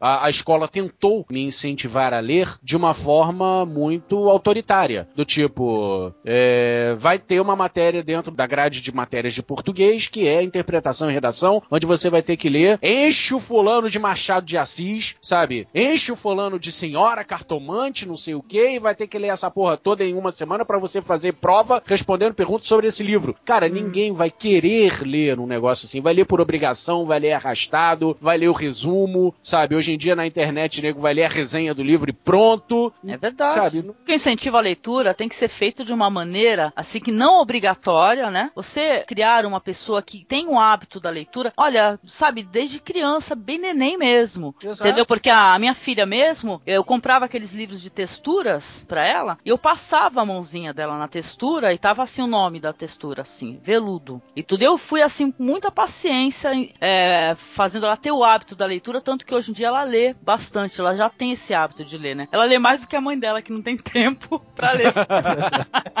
Por exemplo, né? Mas é interessante sim, a você obrigar uma pessoa a ler, você falar assim, olha, vai, você vai ter que ler este este livro e fazer uma dissertação X, eu não acho legal. Mas eu acho que se a escola, entendeu? Pegar pelo lado lúdico, entendeu? Já que vamos falar de crianças pequenas, né? Do, em uhum. fase ali de alfabetização, etc. Você consegue criar uma pessoa que goste de ler, que tenha um hábito da leitura, que vá a partir dali começar a procurar outras coisas, né? Porque eu acho válido, né? Que nem já foi muito comentado, né? Que vai o Harry Potter. Muita gente critica essa essa essa escritora J.K. Rowling, né? É isso? Uhum, isso. então, só que eu acho assim, ela promoveu uma maneira das pessoas leem, os jovens, né? É claro que a partir daí, né, tem que haver um incentivo, ou os pais, ou professores e tal, que haja um diálogo sobre, para que a pessoa comece a ler outras coisas, não é verdade? Comece a procurar. Olha, você leu o Harry Potter, mas depois você vai ler o Rudyard Kipling, né? Uhum. Então, quer dizer que acho que vale a pena a gente tentar, a gente buscar isso daí, né? O cinema e a literatura, eles têm essa relação, né? Porque, obviamente, é, a literatura é, trouxe pra gente o cinema, trouxe teatro, muita coisa interessante, né? E tal, mas eu acho assim, as pessoas não devem, apesar de ser outra mídia, eu, eu por exemplo, adoro o cinema, eu acho que as pessoas não devem parar de ler. Não devem, com certeza o hábito da leitura ele melhora o raciocínio, melhora o vocabulário, melhora a educação, melhora tudo. Principalmente o hábito de, de da, da, boa leitura também, né? A, a, quando a pessoa lê e também ela, ela lê livros de qualidade, ela também vai ter acesso a informação de qualidade, a, vai conhecer arte de qualidade, e enfim, a vida dela vai ter mais qualidade também, né? Formam-se pessoas questionadoras, né? As pessoas que leem, né? E leem obras legais, é, relevantes, questionam, né? Pessoas, vamos questionar as coisas. Ah, mas isso é um problema, favor, viu? Né? A, a, pessoa começa a ler bons livros, começa a raciocinar, começa a ter opiniões próprias, a ser crítica, não vai mais votar em político corrupto. não, é, não vai mais ficar obedecendo regras absurdas, não vai mais dar dinheiro para certas. Não, não, isso aí tá- Opa! já, já vai ficar meio, meio, meio complicado já, viu? Começa a falar o porquê, né? É, é mas isso é a, a, a leitura pega um monte de cordeirinho obediente e começa a falar por que isso, por que aquilo, eu não vou fazer isso assim não, isso não tá certo. É, isso é problema, viu? Muita gente não vai gostar disso, mas enfim. Por isso, inclusive, que o tal do Fahrenheit, se não me engano, Fahrenheit 452 ou 453. 451. 451, obrigado. Isso, é. Né? Então, cara, o Fahrenheit 451 é um grande exemplo, tanto o livro quanto o filme. Mostra muito bem isso. Exatamente essa crítica. É, o, o esforço do governo em proibir qualquer tipo de leitura, pelo menos no livro, ele era focado só para leitura, mas no filme, se não me engano, era todo tipo de cultura, todo tipo de arte é, é, era proibida, né? Pintura, dança, música, é, leitura propriamente dita, enquanto no livro era focado só na literatura, só na leitura. Exatamente isso. É, é uma crítica do governo, do esforço do governo em emburrecer o seu povo, porque é muito mais fácil você controlar um povo burro, é só dar pão e circo pros caras,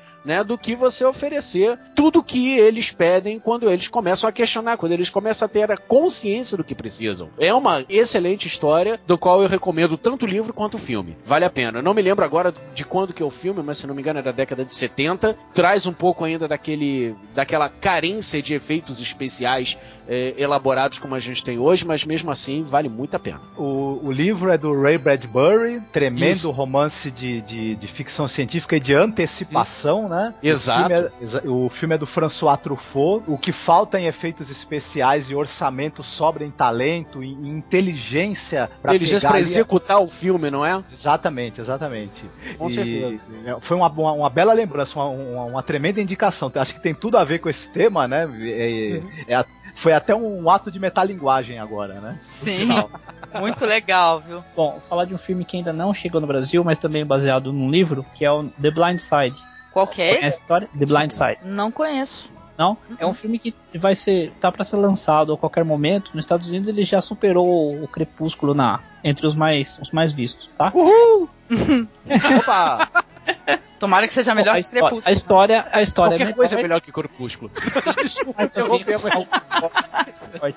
The Blind Side é baseado num fato real, tá? Baseado em, em, uma história real. O livro saiu esse ano e o livro e o filme já saiu logo em seguida, tá? O filme conta a história de Michael Weir, que é um jovem negro sem, é, que não tem casa, não tem onde, não tem para onde morar, tem 16 anos. Então ele vive na rua. Aí ele mora, ele mora de favor na casa de, de algumas pessoas. E, e um rapaz lá vê algum talento esportivo nele. Então ele leva ele a uma escola cristã e fala para ele, ó, ele é um, é um atleta nato, deu um, um esporte com bola para ele que ele, ele joga. Aí, só que ele é enorme. O problema dele são as notas. As notas dele são muito baixas. Começa a frequentar as aulas nessa escola.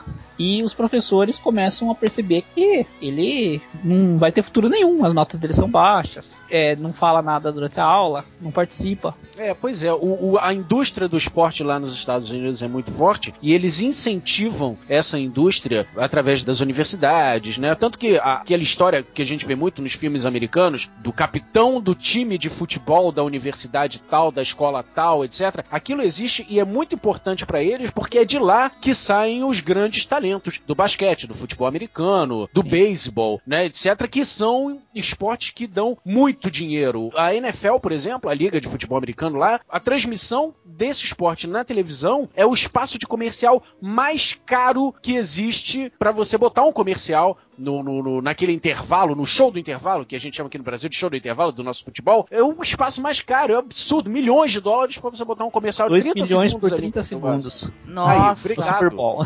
Caramba. Isso, no Super Bowl, exatamente. É, então, uma indústria, é uma indústria realmente que, é. que dá muito dinheiro e é da, a partir da universidade que eles é, é, alimentam essa indústria. Então, os jogadores que saem de lá são importantes. Por isso, essa, é, essa pressão pra galera ter boas notas, pra galera poder ir pra universidade, para aquele talento se desenvolver na universidade, ser descoberto e entrar para um time. Não é, é aqui que aqui no Brasil qualquer é, moleque semi-analfabeto não tem dinheiro para estudar, não, não consegue entrar numa escola pública, faz o quê? Você é jogador de futebol. Beleza. Não é assim que funciona lá. É verdade. Lá tem que ter um mínimo, né? Pelo menos pra Sim, pessoa ele, poder. É, no caso, ele precisava ter uma nota mínima para poder jogar. Eu posso adiantar alguma coisa porque ele é o jogador, assinou o profissional, o time profissional esse ano, né? Então, quer dizer, isso é, fica bem claro que ele, que ele conseguiu.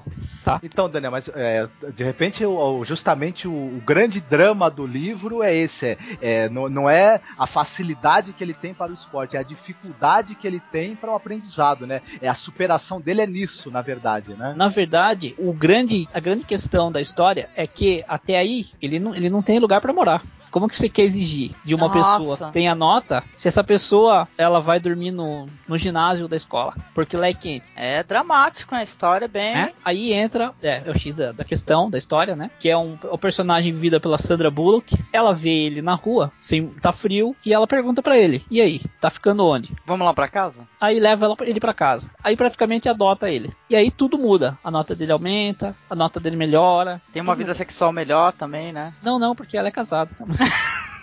isso, não, isso não quer dizer nada.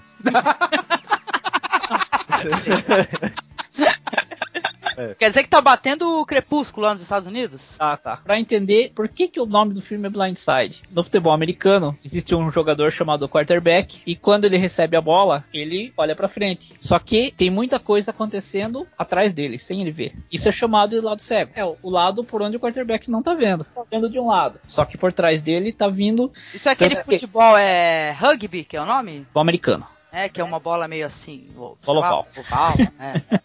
Já me Na verdade, lá, lá, lá na, na, verdade, esse esporte lá nos Estados Unidos se chama futebol mesmo, enquanto o nosso é. futebol é. se chama soccer. Caramba, isso é uhum. muito estranho, eu sempre achei. Não, só para complementar isso que, que o Oktok falou, do soccer e do futebol. Soccer nasceu na Inglaterra, onde ele é chamado de futebol, mas só nos Estados Unidos é chamado de soccer. O que você espera de um país onde usa um sistema de metragem totalmente diferente do resto do mundo? Pois é, né? Mas, mas eu acho que chama soccer também por causa do seguinte: é, soccer é meia, né? E o, e o futebol é, é jogado com short, com calças curtas, né? E, e as meias, meias então amostras. É Exato. verdade. E aí é. já viu, né? E, e a meia Faz também pode sentido. vir com, com merchandising também, né? Da empresa que tá patrocinando o time, no caso nosso aqui do, do, do Brasil, né? Opa, beleza, beleza. Faz sentido. Então, Mas o pessoal do podcast não pode fazer isso que não aparece, né? É só, é só sonoro, né? Não dá pra usar um. O cara faça um videocast aí, fazendo um videocast muito doidona aí. É, é, é a roupa que você está usando hoje.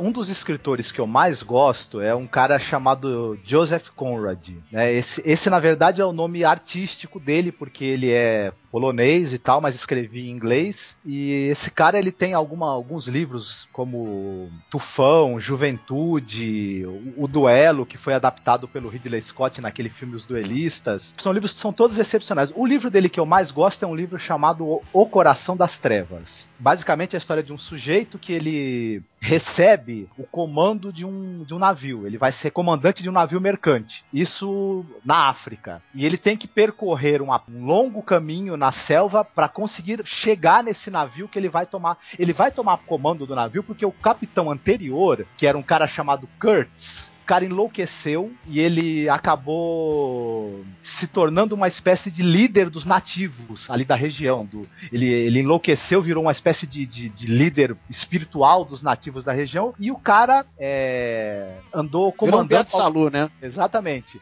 Só que o cara começou a. Ele tá por trás de uma onda de violência, de, de massacres, de assassinatos que estão acontecendo ali na região. No filme ele chama Willard. Eu não lembro se no, no, no livro ele chama Willard também. Eu acho que sim à medida que ele vai avançando pela selva para chegar no ponto onde tá o navio que ele vai eh, tomar posse, ele começa a perceber que tem uma aura maligna, né? Ele, ele sente ali, tem alguma coisa errada por ali, né? Ele começa a ver é, os indícios ali de que houve violência, de que houve massacres. Ele começa a perceber que há uma, uma loucura tomando conta das pessoas ali, e essa loucura emana desse sujeito, do tal do Curtis. Quando ele chegar no local, ele vai ter uma surpresa, assim, muito grande quando ele conhecer o tal Curtis Curtis, ele vai encontrar um sujeito, isso no livro. Eu, eu não, não, vou dar, não tô dando spoiler do filme, tô dando do livro. Ele vai encontrar um cara que tá doente numa cama, pesando 40 quilos, tá morrendo. A, a história desse cara que, que, enlouqueceu, que virou uma espécie de, de líder ali, que provocou mortes, massacres, comandou uma onda de loucura, ele simplesmente no final pega uma doença, tá lá morrendo, e a última coisa que ele, que ele diz, a última frase dele, quando ele tá assim com os olhos vidrados, vendo alguma coisa e o Willard quer saber o que, que é, né? Que ele tá vendo na hora da morte. Ele diz só a seguinte frase: diz duas palavras: o horror, o horror. É exatamente, é a condição humana, né? Isso, então, isso tudo que eu, que eu tô falando do, do livro O Coração das Trevas é para chegar no filme que eu quero falar, que é o Apocalipse Sinal, o filme do Francis Ford Coppola de 1979, em que ele, em vez do século XIX, início do século XX na África, ele transporta o cenário para a Guerra do Vietnã. Na verdade, verdade, no filme, o Capitão Curtis, ele é um desertor do exército, ele está no Camboja comandando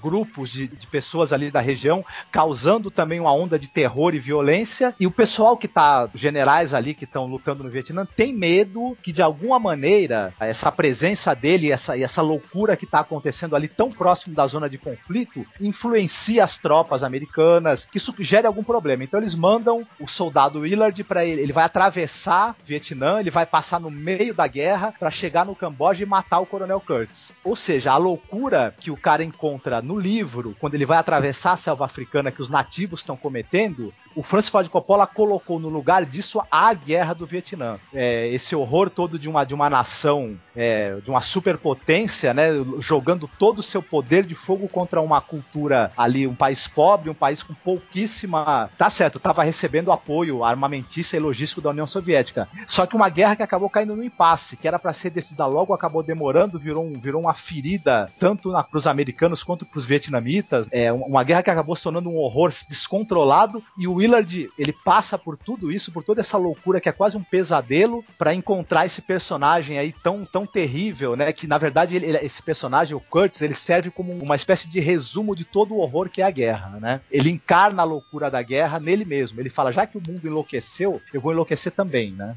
Por isso é... que ele adora o cheiro de napalm pela manhã. Exatamente, exatamente. E é, é, aquela cena famosa lá também do bombardeio da, com a cavalgada das Valquírias, o, ah, o general que, que gosta de tomar surf durante os bombardeios, né? é, inverte, né? Inverte essa figura do cowboy heróico e, e, o cowboy, na verdade, no filme, né? Essa figura do cowboy é um alucinado, irresponsável e homicida, né? É, é um filme fantástico, cara. É um filme muito metalinguístico também. Eu adoro, adoro um Apocalipse Sinal. Não sabia que ele era baseado nesse livro, né? Ou pelo menos inspirado nele. Pô, muito bom saber. Vou, vou correr Exato. atrás do livro. Olha, para você, você tinha até falado da editora brasiliense, você me fez lembrar uma coisa. Quando eu li o livro, eu li na edição da brasiliense e a capa do livro é uma cena do filme Apocalipse Now. Aí que eu fiquei sabendo, porque eu também não sabia que um, um, é, um é inspirado no outro. Foi aí, através da capa do livro, eu pensei, por que, que a capa do livro do Joseph Conrad... Por que, que tem uma cena é o... do Apocalipse Now nesse livro aqui, né? Exatamente. aí, que eu, aí que depois eu fiquei sabendo que o, o filme se inspirava no livro tal. Outra coisa engraçada de se falar desse filme é que deu tudo errado, né? Na, o, o roteiro, que era o roteiro escrito pelo John Milius. O Coppola não gostava do roteiro, ele foi mudando a coisa na hora, não seguiu o roteiro do cara, teve problemas ali com tempestades que devastaram o set de filmagem, a, a equipe ficou doente, o Marlon Brando estava 50 quilos mais pesado do que ele tinha, do que ele precisaria estar pro papel. Exatamente, o Marlon Brando não quis seguir o roteiro das cenas que foram escritos para ele, ele não gostou, ele falou que não ia fazer e resolveu improvisar. Ele falou pro Coppola: eu faço se eu puder improvisar, eu não vou fazer como tá no roteiro. O Coppola deixou, coincidentemente, quando foram filmar a aparição dele, ele do nada ele puxa um papel e começa a ler um poema do T.S. Eliot que é Os Homens Ocos. Então o Marlon Brando acabou introduzindo no roteiro do filme um poema, o poema ficou imortalizado também por ser lido no filme. E deu tudo muito certo, o filme é essa maravilha que a gente vê aí, apesar de todos os contratempos, né? Então... É, é demais Apocalipse Sinal, pô. Enfim, assim como aquela guerra, o filme foi feito nas coxas. Nas coxas também. Foi um pesadelo fazer o filme, tanto quanto a guerra era um... do Vietnã foi um pesadelo. Aí o Apolo ia deitar de noite e ficava olhando para cima, foi que nem o. Você tava falando dos problemas nessa filmagem? Foi que nem aquele Fritz Carral. É, do Werner Herzog, né? Foi mó dramático pra ele conseguir filmar, foi mó complicado, todo mundo ficou doente. O, o Herzog ele queria filmar a epopeia de um cara que pega um daqueles barcos, né? Um daqueles de passageiros né, fluviais e cruza o rio Amazonas com aquilo. O, o Herzog teve uma brilhante ideia. Pra eu filmar isso, sabe o que eu vou fazer? Eu vou pegar um barco daquele e vou cruzar o Amazonas.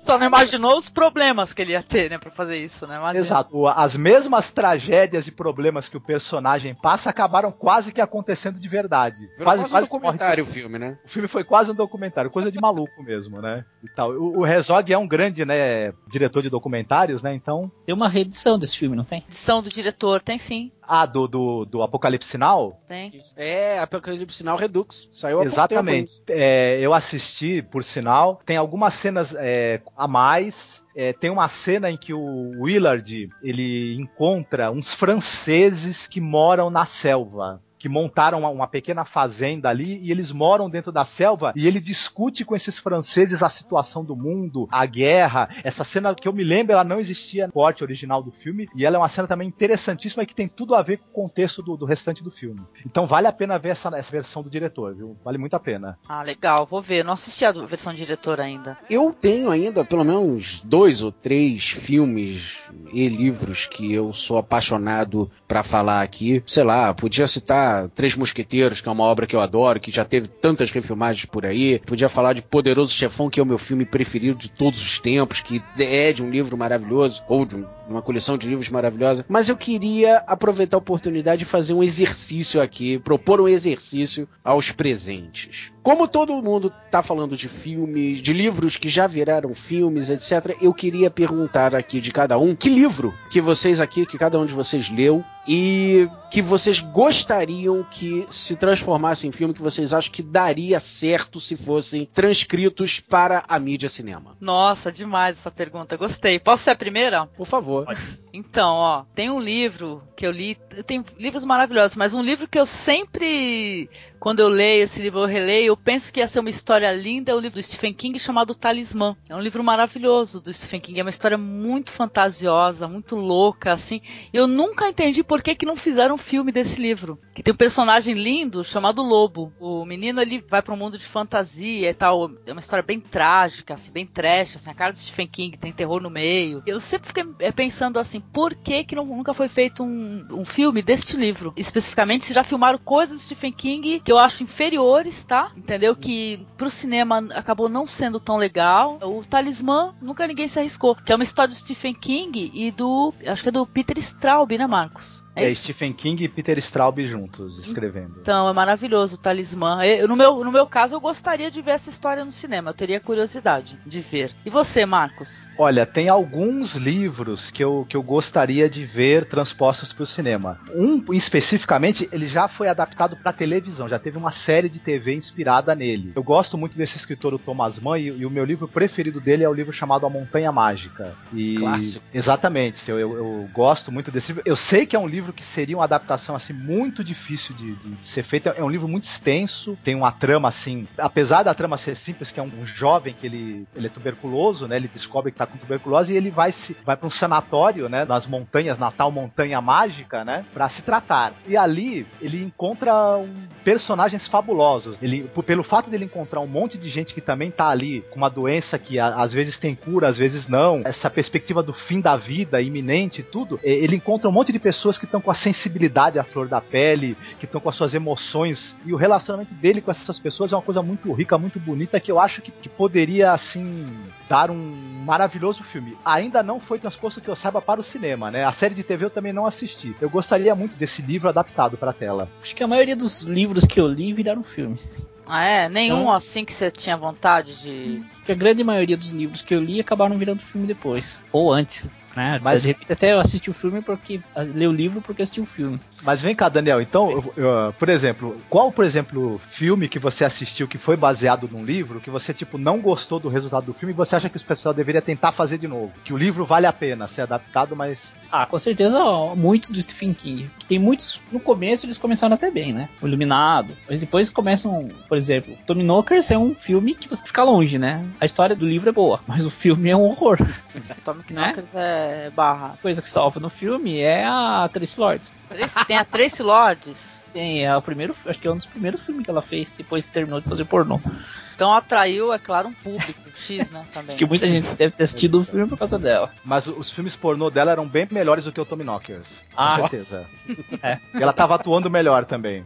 Eu andei vendo é. a carreira dela, assim, ela participa de bastante filme. Participa, Tem bastante né? filmes assim. Não, não, não tô falando pornô, não. Falando normal. Eu levar a sério a carreira cinematográfica dela, Sim, né? só que ela não aparece tanto do lado da frente das câmeras, aparece mais atrás. Olha, produção. Que legal, interessante. Uma, uma ex-atriz pornô que virou é, produtora, algo do gênero. Uhum. Interessante, legal. Tem um livro, cara, que fez grande parte, que fez a minha infância, a minha adolescência praticamente, que eu diria que ele é responsável por 60% da minha personalidade, sabe? Se eu sou do jeito que eu sou hoje, se eu penso do jeito como eu penso hoje, é por causa desse livro, foi um, um clássico da sua época, que é o On the Road, de Jack Kerouac traduzido aqui no, pro Brasil como Pé na Estrada. Horrível essa tradução, mas enfim. E eu adoraria ver esse filme no cinema. Uh, eu acho que daria perfeitamente. Acho que tem uma linguagem, apesar dele não ter sido pensado, acho que o Jack Kerouac não gostaria de ver essa obra dele no cinema, mas eu acho que daria perfeitamente para botar isso na telona, sabe? Todas as viagens do, do personagem principal, as viagens é, lisérgicas do Moriarty, que é o personagem doidão, que é a grande inspiração do personagem principal. Diz que a, o próprio Kerouac já falou que essa é praticamente uma obra autobiográfica, né? Onde o editor depois só mudou os nomes dos personagens. Mas, assim, eu acho que daria, além de ser uma linguagem perfeita para o cinema, eu acho que ele transmitiria um retrato dos Estados Unidos de uma época, né? De uma faceta dos Estados Unidos que ainda não foi mostrada perfeitamente, não foi mostrado como devia ser é, no cinema. Eu acho que faria, eu acho que é um filme que faria muito bem para a cultura americana e para a autoestima americana e, consequentemente, até mesmo para o resto do mundo, para a gente pensar um pouco nas escolhas que a gente faz da vida, na, nas responsabilidades, nas consequências dela. Eu acho que se o pessoal fizesse um filme bem feito dele, com carinho, nada assim pasteurizado, sabe, para ganhar dinheiro. Não. Pegar o livro com carinho, tratar ele com todo o respeito que ele merece, eu acho que daria certo. Rolou um papo algum tempo atrás de que estariam fazendo, estariam entrando numa pré-produção desse filme, mas depois nunca mais ouvi falar dessa história. Vamos ver. Ah, eu fiquei curiosa. Não li o livro. Qual é o nome do autor, por favor? E o nome do É, livro? ah, é Jack Kerouac, é o nome do, do autor, é o. Acho que é o autor mais conhecido da geração Beat, a geração beatnik, né, lá dos anos, sei lá, 30, 40, 50, algo assim, agora não me lembro exatamente a década. E o On the Road é o clássico dessa literatura, da literatura beatnik. Conta a história desse personagem principal que conhece um cara muito doido chamado Dean Moriarty e eles juntos vão viajar de carona nas décadas de 40 e 50 pelos Estados Unidos. Eles conhecem os Estados Unidos em duas ou três viagens só na carona e aí vão conhecendo todo o aspecto cultural daquela época, né? O jazz rolando solto, então eles entravam em casas de jazz, ouviam aquele beatnik, poemas de beatniks totalmente viajantes e se metendo nas enrascadas e conhecendo o lado pobre dos Estados Unidos, ao mesmo tempo que conhecem um, lado cultural muito rico. Enfim, é uma dicotomia tão grande de coisas que você via em cada viagem dele, os conflitos emocionais, intelectuais, espirituais até, vamos dizer, de cada personagem. É muito interessante. Eu diria, esse livro eu tenho um carinho muito grande por ele, mas é puramente pessoal. Eu diria, como eu disse, boa parte da minha personalidade foi por causa desse livro. Que legal, hein? Poxa vida. E qual foi o primeiro livro que cada um leu aí na vida? E livro mesmo. Frankenstein de Mary Shelley. Sério. Legal, já pegou uma literatura, Opa, hein? Você, começou bem. Marcos. É Admirável Mundo Novo do Aldous Huxley. Você, Daniel. Bom, o primeiro livro foi aqueles da série Vagalume, da escola, né? Ah, Tinha vários. É, é o Escaravelho do Diabo. eram uns títulos bem assim, É, né? os eram bem absurdos.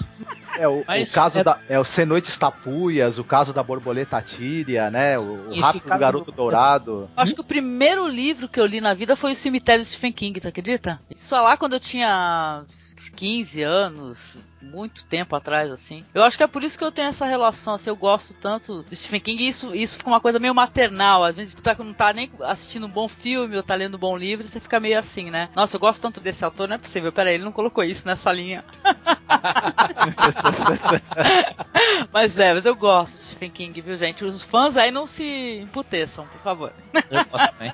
Mas Comecei a ler Stephen King um pouco mais tarde, com 18 anos, né? Aí eu consegui, eu lia já mesmo mais o, o, o estilão terror, né? Mas Que as é- histórias mais legais do cara são as histórias mais humanas, né? Se Sim. for parar pra pensar, né? Aham. A espera É, de é, milagre, se nossa. Acho que viraram no filme eh, os melhores também, né? Sim. Conta comigo, que é o filme Sessão da Tarde mesmo, que tem o outro filme que eu falei lá, o Sonho da Liberdade. Bom, para começar essas considerações finais, ficou muita coisa de fora, ficaram muitos bons filmes inspirados em livros de fora. Essa lista que perfaz os filmes que nós três comentamos, ela tá longe de ser completa, né? Quem estiver escutando, pesquise, procure que além dos filmes que a gente falou, você vai achar muitos excelentes filmes baseados em bons livros. E acho que espero que esse podcast acabe servindo também para pessoal ficar com vontade de ler, né? Ah, eu espero, viu? A intenção é essa. A nossa intenção é, é, que o pessoal leia mais e que o pessoal procure filmes que não estejam aí dentro do mainstream, né? Exato. Como o Tok tinha falado, nada melhor do que você pegar um bom livro, um livro que você leu, que você gostou, que você se identificou, que marcou a sua, a sua vida de alguma maneira, e depois você vê que esse filme foi pego com carinho, com cuidado, com inteligência, com esmero, ele foi transportado para a tela do cinema com respeito e também virou um filme também que vai tocar você, que também vai, vai falar alguma coisa para você. É um grande prazer quando isso acontece. Não é muito fácil disso acontecer, acho que principalmente hoje em dia, mas oh. quando isso acontece é um grande prazer. Sim, verdade. Quando você pega um livro e começa a ler, você começa a viajar. Quando você termina de ler o livro e você descobre que esse livro virou um filme,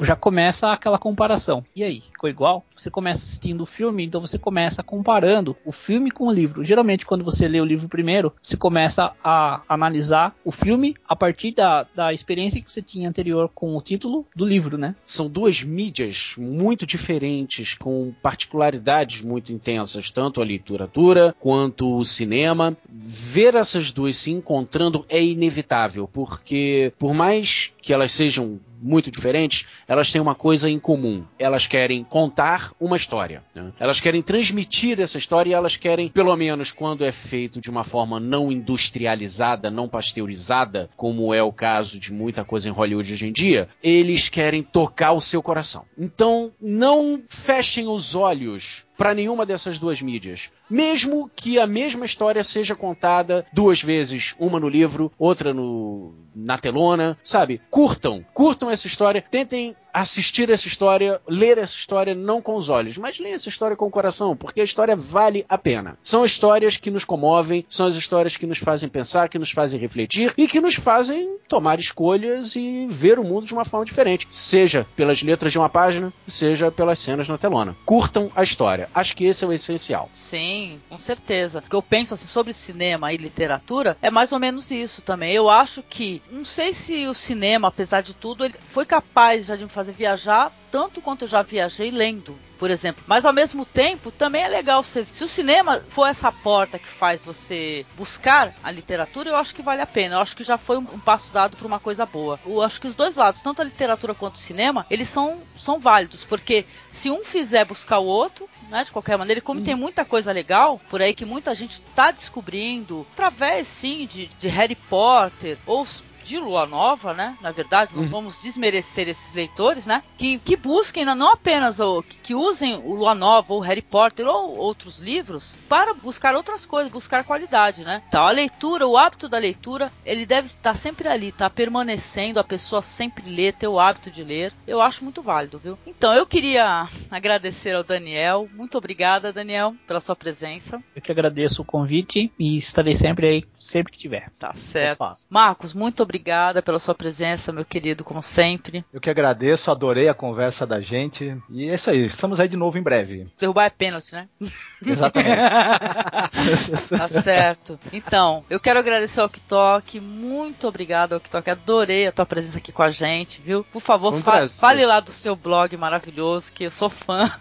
Adoro, cara. Isso, não, foi um prazer. Você sabe que eu queria vir aqui já há muito tempo, desde que eu conheci o Masmorra Cast. É, volto a dizer, né? Eu já já, comentei isso com vocês. É um prazer inenarrável ver alguém aqui na podosfera brasileira falando sobre cinema fora daquele métier de Hollywood. Tem podcasts por aí que falam sobre cinema também, que, que são mais focados nisso, que são ótimos, abordam muito bem esse estilo, mas eu senti a falta de alguma publicação, de algum podcast que se direcionasse para fora desse círculo. E vocês estão fazendo isso, pô, perfeitamente. Por isso que eu virei fã desde a primeira vez que, que eu ouvi vocês. Então, foi um prazer. Eu espero estar aqui novamente e espero ver vocês algum dia apresentando comigo lá o Máquina do Tempo, podcast ah. sobre rock and roll, onde eu e o Leandro pegamos um DeLorean voador e a gente apresenta um, um determinado ano, uma determinada época, sei lá, tocando melhor do rock and roll aí pra galera. Eu adoro. Gosto pra caramba, vale a pena. E eu agradeço, olha, muito obrigada por você gostar do nosso podcast. A gente é muito novo nisso, né? A gente tá aprendendo ainda. Você viu que a gente é meio tímido, ainda tá Tá, Ainda não, tá é tomando assim, jeito do negócio. Pô, eu tô, eu tô vendo. Eu não tô vendo timidez ou amadorismo nenhum, cara. Acho que vocês já estão mandando muito bem. Eu só tenho a agradecer por vocês terem surgido aí com esse trabalho de vocês. Muito bom mesmo. Eu quero ver o Masmorra Cast crescendo aí com a galera. Opa, muito obrigada, viu? Então, esse foi mais um podcast aqui da gente, em que a gente falou sobre literatura. Quem quiser mandar e-mail pra gente, manda e-mail pra contato.cinemasmorra.gmail.com, tá? Eu agradeço a todos os queridos aqui que participaram desse bate-papo maravilhoso, tá? Um beijo pra todos vocês, tá, gente? Um beijo, Abraço. então, Tchau, queridos. Falou, tchau, Falou, tchau, tchau, Tchau. Marcos. Falou. Tchau, tchau. Tchau.